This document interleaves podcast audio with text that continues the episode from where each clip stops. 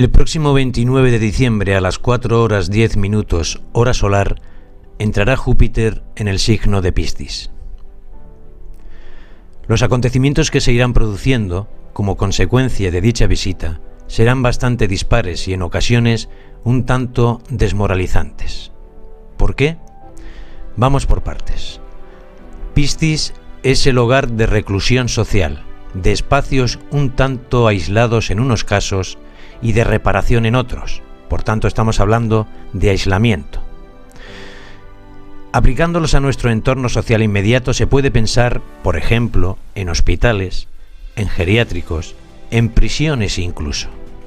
Digamos que se trata de uno de los aspectos de los cimientos de Piscis, o más que cimientos, del decorado. Y digo del decorado porque los reales cimientos serían más de corte espiritual, de energías que hacen vibrar nuestra alma, nuestra solidaridad. Los decorados en ocasiones distorsionan dichas raíces. Por tanto, se puede decir sin riesgo a equivocarse que uno de los aspectos del inquilino de Piscis, Neptuno, conecta sus redes con la esencia de la espiritualidad dejando al descubierto la manipulación y la mentira. La nueva visita de Júpiter crea un escenario nuevo. Júpiter fue corregente de Piscis hasta el año 1846, año del descubrimiento de Neptuno. Júpiter tiene que ver con la justicia. Recordemos que la justicia y la ley en demasiadas ocasiones visten trajes distintos. Desde 1846 es el regente en solitario de Sagitario, signo que no se anda por las ramas a la hora de señalar el origen del posible carcinoma en cuanto a manipulación. Estamos ante el inicio de una lucha entre la verdad y la mentira. La mala noticia es que esas fuerzas antagónicas van a estar presentes durante todo el año 2022. Parece ser que las fuerzas oscuras lo saben y nos han preparado una cuarentena navideña de mentiras y manipulaciones. Eso sí, en bien de nuestro bien general. Porque ya se sabe que el bien general amplía el saldo de las cuentas bancarias de muchos benefactores.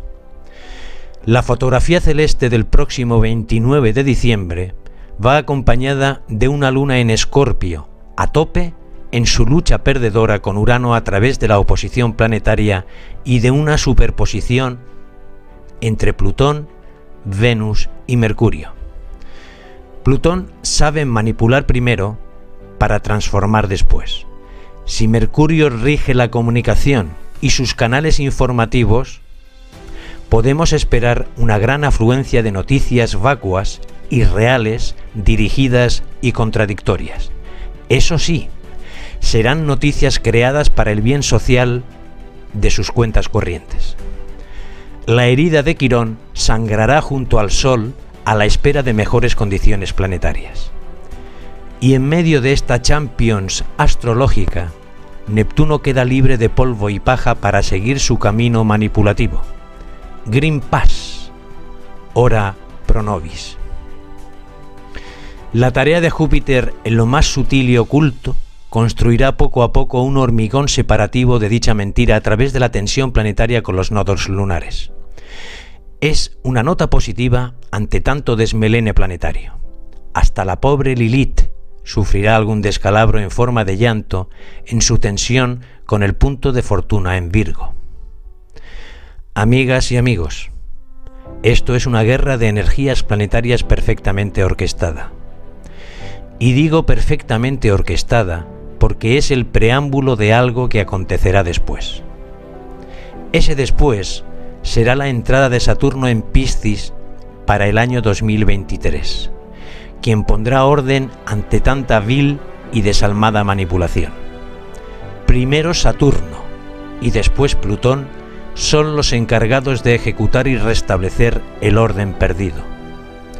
La sempiterna normalidad dará paso a una nueva normalidad de veras que pretenden imponernos a base de capotazos escudándose, dicen, en los expertos que a tenor de los resultados crean la duda en si son expertos o esperpentos. Ajustémonos el cinturón porque vienen curvas.